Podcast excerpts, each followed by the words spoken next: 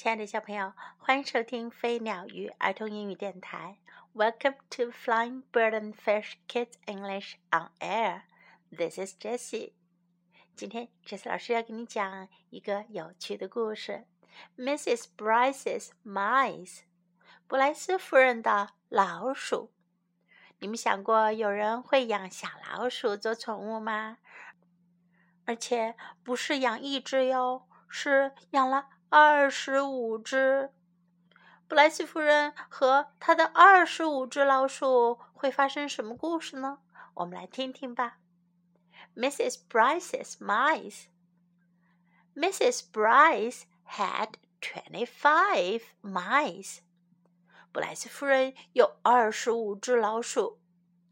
She fed her mice the finest cheese. 她给她的老鼠们吃最好的奶酪。She washed and dried them behind their ears. 她给他们洗澡，并且帮他们把耳朵背后也擦干干净净。So they were always clean. 所以啊，他们总是很干净的。Mrs. Brice loved to sing for them. 布莱斯夫人喜欢给老鼠们唱歌。When she played the piano, twenty-four little mice danced around her. 当她弹钢琴的时候呀，二十四只小老鼠就围着她跳舞。One very small mouse danced on top of her hand. 还有一只小小小老鼠啊，在她的手上跳舞。he was afraid to fall between the keys. 他好担心他会掉到钢琴键中间。When Mrs. Bryce went to bed, twelve little mice slept on one side of her. 当布莱斯夫人上床睡觉时，十二只小老鼠睡在她床的一边。Twelve little mice slept on the other side. 还有十二只小老鼠睡在床的另一边。One very small mouse slept on the clock in case he wanted to know what time it was. 一只小小小老鼠呀，它就睡在钟上面。万一它要看时间的话，那可是方便的很。In the morning, Mrs. Brice did exercises. 早上，布莱斯夫人要做运动。She stretched her arms and legs 她伸展她的手臂和双腿。She bent over and touched her toes with her fingers. 她弯下腰去，用手指去够脚趾头。One, two, three, four, five, six. One, two, three, four, five, six. 布莱斯夫人在举哑铃，一、二、三、四、五、六，一、 二、三、四、五、六。Twenty-four little mice did exercises too。二十四只小老鼠也在做运动。They stretched，它们伸展身体。They bent，它们弯下腰去。They touched their toes，它们去够脚趾头。one very small mouse kept on sleeping. 一只小小小老鼠啊，还是继续睡觉。It is time for our walk," said Mrs. Bryce.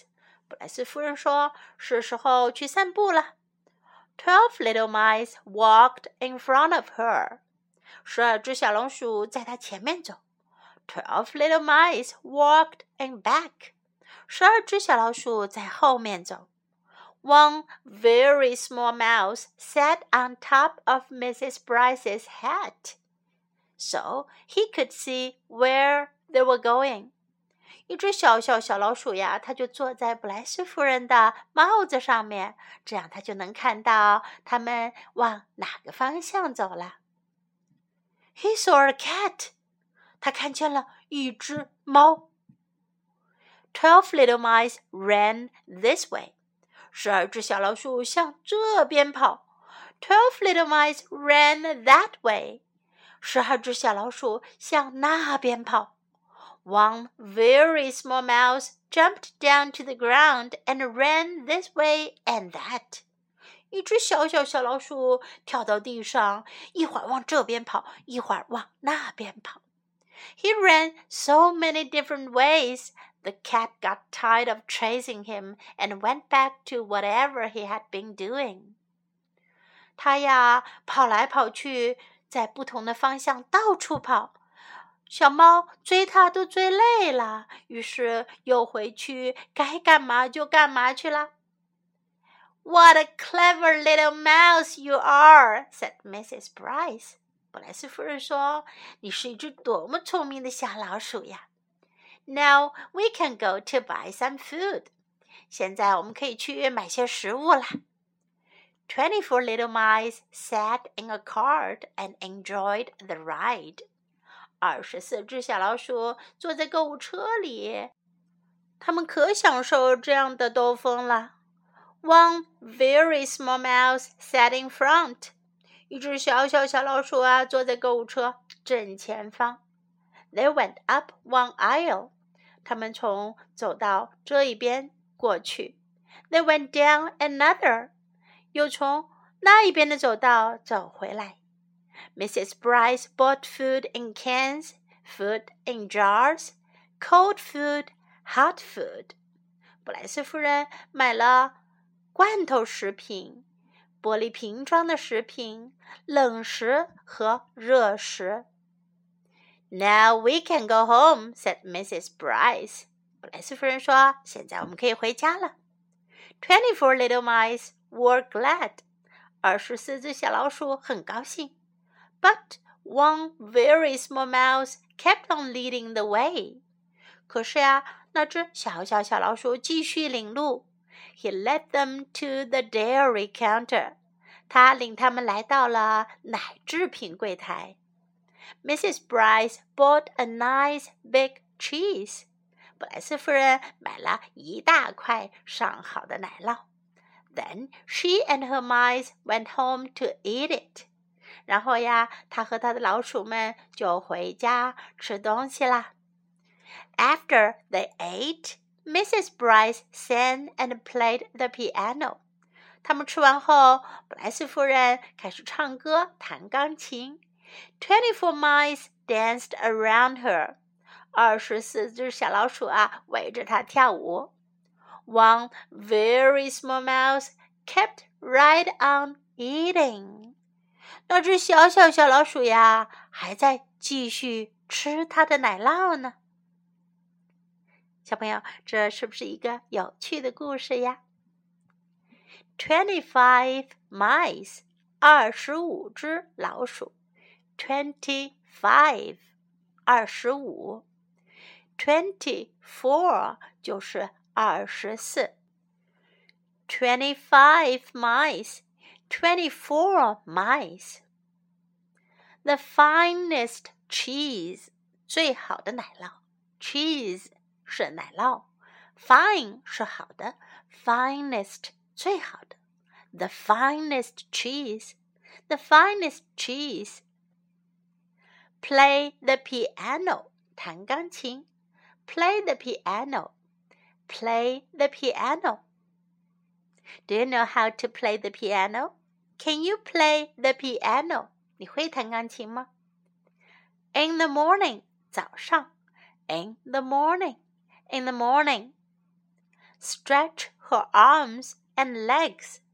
Stretch 是伸展、打开。 Stretch her arms and legs，伸展她的手臂和双腿，伸展四肢。Stretch her arms and legs. It is time for our work. 到时间散步了。It is time for our work. It is time for our work. Now we can go to buy some food. 现在我们可以去买些食物了。 Now we can go to buy some food. Now we can go to buy some food. Now we can go home. Now we can go home. Go home，回家。现在我们可以回家了。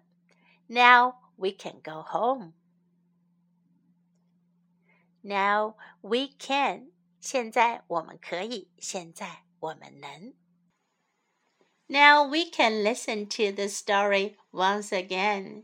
现在我们可以再听一遍这个故事啦。Kitty Labs presents I Can Read Level 1 Mrs. Brice's Mice Story and Pictures by Syd Hoff. Mrs. Brice had 25 mice. She fed her mice the finest cheese. She washed and dried them behind their ears so they were always clean. Mrs. Brice loved to sing for them. When she played the piano, 24 little mice danced around her. One very small mouse danced on top of her hand. He was afraid to fall between the keys. When Mrs. Brice went to bed, twelve little mice slept on one side of her, twelve little mice slept on the other side. One very small mouse slept on the clock, in case he wanted to know what time it was. In the morning, Mrs. Brice did exercises. She stretched her arms and legs. She bent over and touched her toes with her fingers. One, two, three, four, five, six. One, two, three, four, five, six. Twenty four little mice did exercises too. They stretched, they bent, they touched their toes. One very small mouse kept on sleeping. It is time for our walk, said Mrs. Brice. Twelve little mice walked in front of her. Twelve little mice walked in back. One very small mouse sat on top of Mrs. Brice's hat, so he could see where they were going. He saw a cat. Twelve little mice ran this way, twelve little mice ran that way. One very small mouse jumped down to the ground and ran this way and that. He ran so many different ways, the cat got tired of chasing him and went back to whatever he had been doing. What a clever little mouse you are, said Mrs. Brice. Now we can go to buy some food. Twenty four little mice sat in the cart and enjoyed the ride. One very small mouse sat in front. They went up one aisle. They went down another. Mrs. Brice bought food in cans, food in jars, cold food, hot food. Now we can go home, said Mrs. Brice. Twenty four little mice were glad. But one very small mouse kept on leading the way. He led them to the dairy counter. Mrs. Brice bought a nice big cheese. Twenty four little mice were glad. But one very small mouse kept on leading the way. He led them to the dairy counter. Mrs. Brice bought a nice big cheese. Then she and her mice went home to eat it. After they ate, Mrs. Brice sang and played the piano. Twenty-four mice danced around her. One very small mouse kept right on eating. OK，今天的故事讲完了。Do you like it? Do you like Mrs. Price and her mice? Hope you enjoyed the story. This is Jessie saying goodbye.